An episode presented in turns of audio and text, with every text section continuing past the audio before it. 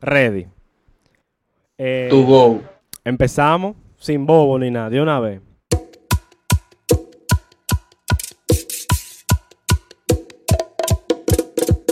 Mi loco. Que lo que, manito. ¿Qué lo que tú te haces? Vamos allá. Eh, no, no, no, no. ¿Cómo no tú- podemos, no podemos. No sé. Saludos, señores. Buenas tardes, buenos días, buenas noches, buenas madrugadas. A la hora que usted esté disfrutando este maravilloso podcast de la vieja confiable. Cuéntame, Stefan, ¿qué tal? Todo bien. Todo, ¿Cómo estamos, primo? todo tranquilo realmente. Ha sido una, una semana un chin fuerte, pero tú sabes, sobrellevándolo. De que, de que estamos bien. Aspiramos a llegar a fin de semana y nada más es miércoles. Sí, vamos a ver. Eh, esperando llegar vivo, pero creo que se puede con un chin de fe. ¿Al fin de semana o a diciembre? No, tuve, no, no tanto, pero tal vez. Todo depende, todo depende.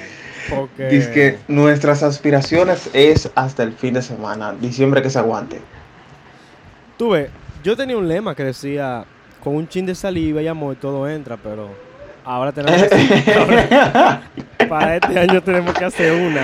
Oye, ¿Cómo pero salir qué lema. 2020? ¿Eh? Eh, repítemelo de nuevo, ¿cómo es? ¿Con qué y qué? ¿Todo qué? Con un chin de amor y saliva todo entra. Amor y saliva, todo El entra. problema es que tenemos que salir de este año. eh. Este año está. Todito estamos condenados. Y entonces, ¿cuál sería el inverso de ese, de ese verso para aplicar este año entonces? Es que no podría decir que odio y soy seco, porque entonces. Así es que yo soy el año con nosotros. Sería un bobo. Exactamente, mi hermano, por eso mismo te lo iba a decir, que así mismo ha sido este año.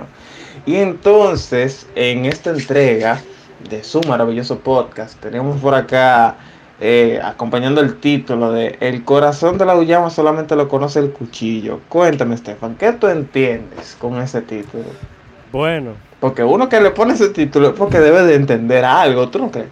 me acuerdo un chin al lema que yo dije antes, a la, a la frasecita que yo dije antes, que es como se conoce la con saliva y amor todo entra. Ujú.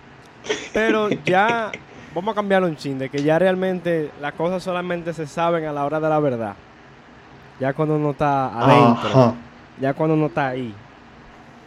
Básicamente yo entiendo eso, que cuando uno está... No, pero espérate, no me hables en parábolas. Hazte de cuenta de que yo soy un niño de nueve años y tú me tienes que explicar qué es lo que tú me estás hablando. Ok, mira, una Háblame uyama, claro, Billy.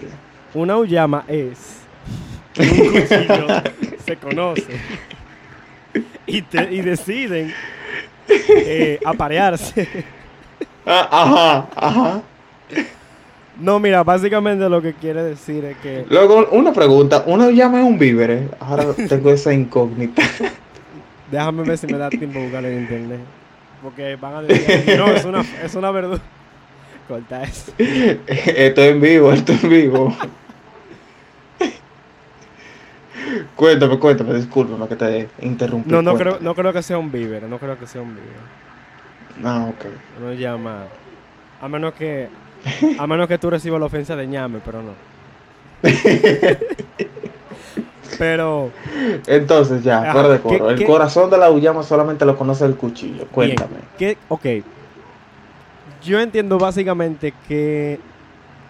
Solamente quien está adentro lo conoce, quien está en el grupo ahí. O sea, es como, como un grupo de muchachos que nadie sabe lo que planean hasta que alguien se integra. O sea, Ok. la Uyama O sea, tú solamente tienes es que ser partícipe. Ajá. O sea, la Uyama, la Uyama solamente es conocida por el cuchillo que entra en ella. Con amor y saliva, Ok. obviamente. sí, porque si no, no entra. Exactamente. Ok, ok, entiendo. Bueno, en verdad, yo, por el tema, yo lo que entiendo es de que para tú em, juzgar o hablar al respecto de algo, em, deberías de ser partícipe o al menos conocer un poco al respecto antes de emitir una opinión. Bueno, sí, sí. también se puede ver esa sí forma. Es, sí, sí es cierto de que em, somos humanos y pues eh, es normal equivocarse, cometer errores, pues, ya que la vida misma no viene con un manual, para uno de que saber cómo vivir, ¿tú me entiendes? Realmente. Y todos hemos pasado por ahí, pero hay personas como que abusan, abusan de, de ese privilegio de, de ser humano y cometer errores. Así que. Eh, con este tema yo quisiera eh, iniciar por una experiencia que tuve recientemente con un usuario de, de Twitter, eh, esa red social conocida por, por ser como que el diario de confesiones de las personas Sí, para desahogarse y desestresarse y compartir sus ideas y demás. Ay, ¿Me vas a decir ay. algo? No, no, me- no me digas que, que la gente que tú sigues o te siguen o tú mismo usas esa red como con perfiles de nombre raro, que no usan su nombre real, que usan otra foto. ¿Tú, tú lo usas así? ¿Tú lo usas así? O sea, Tomando en cuenta de que mi nombre en Twitter, eh, o sea, mi, mi, mi, mi tag, mi nombre de usuario es eh, Johan, rayita bajo Zarete, sígueme, Ajá. Johan con J, underscore Zarete, en Twitter, pero mi identificación, mi nombre característico de mi perfil es Saikoro en japonés. ahí es donde empieza el modo desahogo, modo cara. No, no, no, no, no, porque si tú buscas mis demás redes sociales, está tal cual. Mismo eh, nombre, mismo tag, mismo arroba. En Instagram es igual, en Facebook es igual, en LinkedIn es igual. Al igual, el apodo, el nickname, Saikoro en japonés. Incluso hay una pequeña pared en mi habitación que tiene ese nombre que sería una historia pues ya muy personal, pero bueno, la cuestión es de que en esta maravillosa red social eh, me he visto eh, de espectador de muchos hilos eh, bien llamativos, bien interesantes y en el día de hoy yo vengo a traer uno de que no se me eh, mencionó, yo simplemente me, me lancé de atrevido a, a emitir una opinión al respecto, ya que fue una pregunta abierta que se lanzó. Esta persona dice, voy a emitir el nombre pues para mantener privacidad, pero esta persona dice, ¿por qué si mi madre, hablando como si yo fuese esa persona, ¿por qué si mi madre no me jode o no me molesta por mis tatuajes? ¿Por qué tiene que venir un particular, alguien más, a dar o emitir su opinión al respecto? Y abre una incógnita. Mm, ¿Qué tú entiendes que esa persona quiso decir? Te voy a repetir. ¿Por qué si mi madre no me critica, no me comenta, no me pelea por mis tatuajes, por qué un particular tendría que venir a comentar al respecto? Básicamente lo que yo entiendo por eso es que hay alguien que básicamente le está criticando el tatuaje, que ni siquiera tiene una relación o una asociación emocional con esa persona. O sea, básicamente, como tú mencionaste, un particular que realmente su opinión sería algo eh, sin valor por, el, por, por el mismo hecho de que esa persona que le está comentando, además de un comentario negativo, básicamente... Posiblemente, posible- ya que no muestra cuál fue el comentario. Sí, posiblemente. estamos porque hablando de no- especular. No, define si sea bueno o malo. Aún así es como un... Si ni mi mamá comenta, ya como que si no opina mal, como que ya la opinión de otro es un cero a la izquierda. Como que si, si esa persona que esa llegada a mí, que podría su opinión ser de mi interés, no Exacto. ha comentado nada al respecto, ¿por qué tendría que importarme o por qué tendría que venir alguien más a emitir una opinión al respecto? Exacto, que venga otra persona que uno no tiene esa cercanía. Ya es como un... Hashtag Juan de los Palotes. No, tú sabes. Me imagino que esa mujer así, empoderada, hashtag independiente, eh, se sintió tal vez eh, molesta o no se sintió bien con el comentario. Incluso hasta si, Mm. hasta si haya sido positivo. Hasta si fue positivo. Exacto, exacto. Entonces. A lo que yo le respondí el tweet, di fab y le respondí. Hay personas que al ver que otros pueden hacer lo que se les pegue en gana, sin afectar al prójimo, les entra un mal vivir y molestia, que si no lo dicen o no sacan eso que sienten de adentro, se envenenan ellos mismos. El famosito veneno. Veneno, Veneno. interno. Que he tenido Exactamente. que aprender a lidiarlo últimamente. Exactamente. Desde que empecé a, li- a valga la redundancia, lidiar con personas. Mm, eh, Mm. Ya no muy allegada a mí en el ámbito laboral. ¿Te has sentido así? Sí, realmente no sé si es por aburrimiento o por soberbia, pero yo siento que hay gente que vive aburrida eh, de su vida. Con un mal vivir. Y el que está mal, está mal, pero el que está bien, hay que, hay que puncharlo porque está bien. Hay que hacer que esté mal. Hay que hacer que esté mal porque parece que ellos también están mal y no les gusta ver a otro bien, independientemente de eso. El famosito Exactamente. llevando cartones ajenos. Exacto, exacto. No, y mira, o sea, yo en verdad soy una persona paciente en ese aspecto, ya que eh, he sido objeto de personas que incluso descaradamente se acercan a mí y hacen alusión con argumentos sobre cuestionamientos de mi felicidad o, mi alegría del momento o a resultado de algo.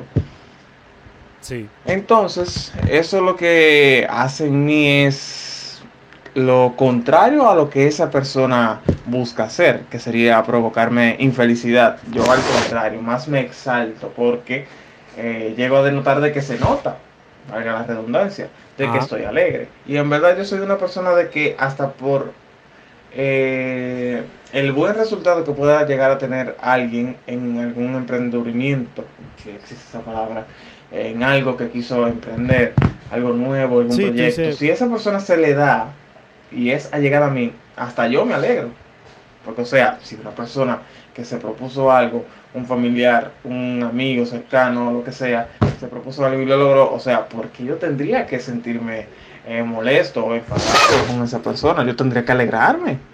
Sí, Yo yo, tendría que alegrarme. yo estoy totalmente de acuerdo. O sea, yo no digo que uno tiene que sentirse bien por todo lo demás, porque uno tiene que preocuparse de uno, pero preocuparse ajenamente de manera negativa por el éxito o avance, pequeño avance de otra gente, básicamente es como O que por la conclusión de una meta que alguien haya tenido. Porque, por ejemplo, quizá esta persona desde siempre tuvo la ilusión de hacerse un tatuaje y lo logró. Sí. Pero hay personas que quizá le molestan y emiten comentarios al respecto. Sí, y realmente ese tipo de actitud podría ir a otro tema, que básicamente que mucha gente tiene miedo de lograr lo que quiere. Entonces, es- ese tipo de actitud a veces como que empuja a los que están siendo diariamente comentados a, a creer, ah, pues tal vez yo no lo pueda lograr, tal vez yo no, Ah, sí. yo no sí, podría sí. empezar. A estancarlos. Sí. Yo no, yo no digo que eso debería influenciar, pero indirectamente lo hace. En verdad, sí, sí, sí. Las personas, eh, quizá no todos, pero el ser humano puede llegar a ser muy influenciable. En el sentido de que puede llegar a ser manipulado con cierto nivel de facilidad. Pienso que sí, y si son comentarios por seres humanos, familiares muy cercanos, pienso que Allegados, allegados. somos más susceptibles a cambios. Exactamente. Yo una vez escuché un comentario acerca de que las palabras ofenden dependiendo de quien las diga. Porque si tú te pones a pensar, por ejemplo, si yo te emito a ti una ofensa, eh, independientemente de haya sido en buen o mal sentido, puede crear una emoción en ti. Sí. dependiendo si soy yo un allegado o no a ti. Sí, Pero ahora bien, si yo soy un particular, un Juan de los palotes, y te digo, ah, dos o tres vainas, puede que a ti te, pues, te valga madre. Sí, eso me acuerda a una experiencia. Eh, una vez que yo estaba trabajando, eh, básicamente yo trabajaba dando soporte, encargo de envío, de manejo, de, de una compañía de sonido. Entonces, eh, al final de la noche eh, me tocaba recoger. Ya, para la casa. Terminó la fiesta. El after, ya, vámonos. Y en ese tiempo, eh, yo me había dejado crecer el pelo. Ya me daba mucho más de, los hombros. Pero yo siempre andaba con el amarrado. cosa de no llama tanto la atención, tú sabes, cosas de trabajo. No, no, no, me lo amarro ya y un señor se acerca. Te lo digo que en la noche entera yo había visto gente, pero a él no lo, no lo había visto. Y se acercó y me dijo, yo te iba a decir algo, eh, ven acá. yo, yo no, yo no debería acercarme porque no tengo ninguna necesidad de hablar con él. Yo nada más estoy por trabajo. Pero yo voy y digo, ajá, solté algo para ir. Y me dice, eh, era para decirte que tú con ese cabello Acabo de destacar, el tipo creo que estaba un poco oído por, el alcohol de la noche. Y me dice, eh, era para decirte que yo te vi y que tú pareces mujer con el pelo largo. Y yo, ok, ¿qué hago con esa información? Exacto. ¿Qué hago con eso ahora? Eh, gracias, de nada. Automáticamente. De que se supone que debería de agradecerle. Exacto. Automáticamente me dijo eso ya en el próximo pestañear, ya él no me estaba viendo porque yo seguía llevando lo que tenía que estar llevando, la carga. Ya, Seguiste en lo tuyo. Exacto. Y no sé por qué aún mencionando esto me acuerdo, pero fue como que como que a la semana pensé, yo debí reaccionar, pero ¿qué, qué, yo iba a hacer? Porque fue tan fuera de lugar que no, no entendí. Mamá lo no, y eso, sentido. Y eso en verdad, o sea, al igual que tú, al igual que me llegó a pasar a mí cuando también tuve el cabello largo, al igual que a nosotros, a muchas personas, eh, pues son víctimas, podría decirse, de, de acusaciones como esa, por ejemplo, de parecer, por ser un, chico con un cabello largo, ser acusado de parecer una chica, eh, de ser una persona con tatuajes, de ser acusado de parecer un maleante, malhechor, delincuente, de ser una, una, comúnmente pasa en las damas, pero también en los hombres, por ejemplo, de pintarse el cabello por ser, eh, ser entonces catalogado por eso una persona de la vida alegre, cosas por el estilo, de que ya gracias a Dios mm. se están acabando esa clase de prejuicios, pero en el ámbito laboral, que eso viene siendo un tema bien interesante, se dan una clase de acosos, prejuicios, más en las damas se ve esto, eh, al tema del cabello rizado, el cabello crespo, el cabello chino. Mm, yo llegué a leer un documental, no, perdón, un pequeño documento en, en las redes sobre eso. De que hay una escuela que no le estaba permitiendo eso a una niña y básicamente le estaban mandando a su casa. Imagínate. Ajá, continúa. Eso es, eso es discriminación. Sí, porque es, es su cabello, es su pelo natural. Pero bueno, no entremos en ese tema porque podría ser totalmente un capítulo. Así que habría que anotar la idea por ahí. Anótame esa idea por ahí. de debate. Déjame yo anotarla, está bien. Anótame esa idea por ahí. Mientras tanto, vamos a ir introduciendo al siguiente punto, pues. Entonces, veamos. Hay un dicho que mal se conoce mm. sobre lo local lo local me refiero a lo Made in Dominican Republic, hecho en República Dominicana, creado eh, en República Dominicana, basado en hechos dominicanos. Como por ejemplo, la música local. Y me parece un tema a debatir contigo. Mira, yo creo que perfecto, porque, o sea, el científico es músico y es de aquí, o sea, el tigre sabe. Nos puede dar cátedra al respecto. ¿Tú consideras que se le da el valor realmente a la música local? Yo pienso que no. Realmente, yo que gracias por mencionarlo. Yo estudié música y ahora mismo estoy empezando a ejercer una carrera como el científico. Ya. Pero, regresando al tema. Pero. no, yo pienso que no, porque yo he podido ver cómo un talento local en otros países con un nivel de calidad inferior es más apoyado que un talento local eh, afortunadamente más eh, elaborado. No sé si tú entiendes lo que quiero decir. O sea... Sí, sí, entiendo. Lo que más busca un artista, o lo que más debería buscar un artista luego de, algo que hace, es hacerlo, luego de crearlo en su mente y quererlo hacer, es hacerlo con calidad. Y si algo hay en este país que no se valora, es cuando se hace algo bien. Algo con calidad. Y, lo digo en todos los sentidos de la palabra. Por ejemplo, sí, porque lo iba a extrapolar. Ajá. No, lo digo Lo iba a extrapolar a otros ámbitos. Porque, por ejemplo, en la música urbana se trata mm. De invertir, y eso lo saben los artistas, tal vez eh, el conglomerado no, pero se trata de invertir buen dinero en lo que es promoción, en lo que es el estudio de grabación en lo que es la grabación de los videos, la elaboración de las tomas. Y aún así, he visto en otros países... No se valora. Ajá. Y he visto personas en otros países con menos recursos que hacen algo, eh, por así decirlo, en una cuenta creada de manera random. Lo suben a internet, grabado con el celular, sin editar. y el país lo apoya más. Sí, sí, sí, sí. Y sin salir del urbano.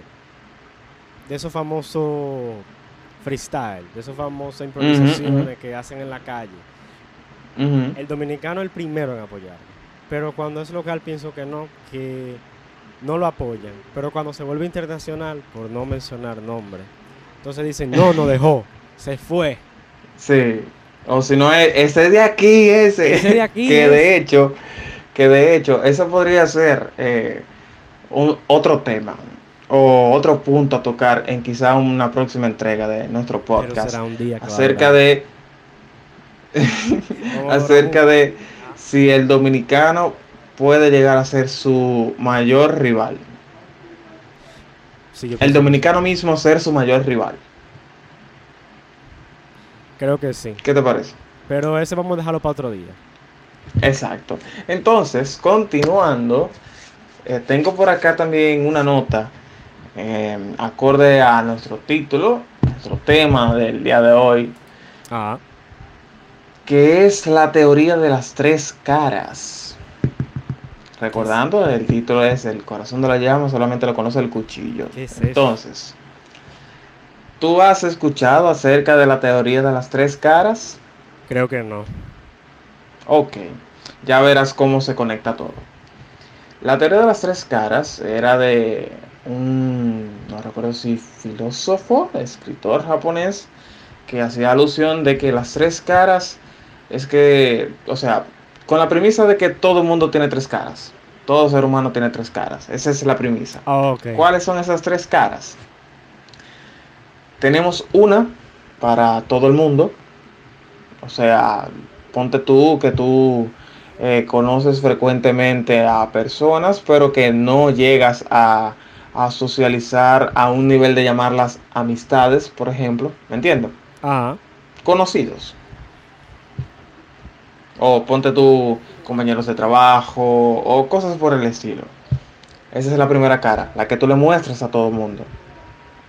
La segunda cara sería la que le muestras a amigos y o familiares. O sea, las personas que ya entran dentro de tu círculo social. Ok, ya es entrando. Esa sería la segunda más- cara. Entrando un poquito más en la Uyama. Ahí- Exactamente, ya tú ves, ya te lo va cayendo. Sí. Y entonces está la tercera, que es la que tú te muestras a ti mismo. Con la que tú hablas en el espejo, por ejemplo. la que te habla cuando tú estás acostado boca arriba viendo el cielo de tu habitación. El famoso al desnudo. Exactamente. Sí, sí. Exactamente. Entonces, ya supongo que se cae de la mata cómo se asocia el título con, con este punto. Pero es que de esas tres caras, no todo mundo, más que tú mismo, conoce las tres caras. La Sí. Viene siendo tu vida, tú vienes siendo el cuchillo. ¿Y dónde entra la saliva? ¡Ey, qué fuerte! qué- eh, ¿Dónde mira, qué fuerte. Que diga, porque ya sabemos el amor son nuestros familiares, ya el amor es Sí, sí. eh, nuestros amigos, pero Me gustaría decir a dónde entra la saliva, pero este podcast, eh, pues, eh, como que no debería de ir encaminado por esas aguas. Así que continuamos. por eso es- Eh, ¿Tienes algo más que añadir? No, yo creo que está bien. ya en esta Seguro. en esta emisión, yo creo que si no hay más nada que decir, sería mandarte a ti esta vez a cortar. Ah, ah, ah, oh, a mí a partirlo. Esta vez. No, potato. Mi gente, esta fue eh, una nueva entrega más de su podcast de la vieja confiable. En este caso, entregando el tema del corazón de la Uyama solamente lo conoce el cuchillo. Ya más adelante podremos seguir desarrollando nuevos temas, como lo ha podido ver aquí nuestro compañero Stefan, el científico la ciencia.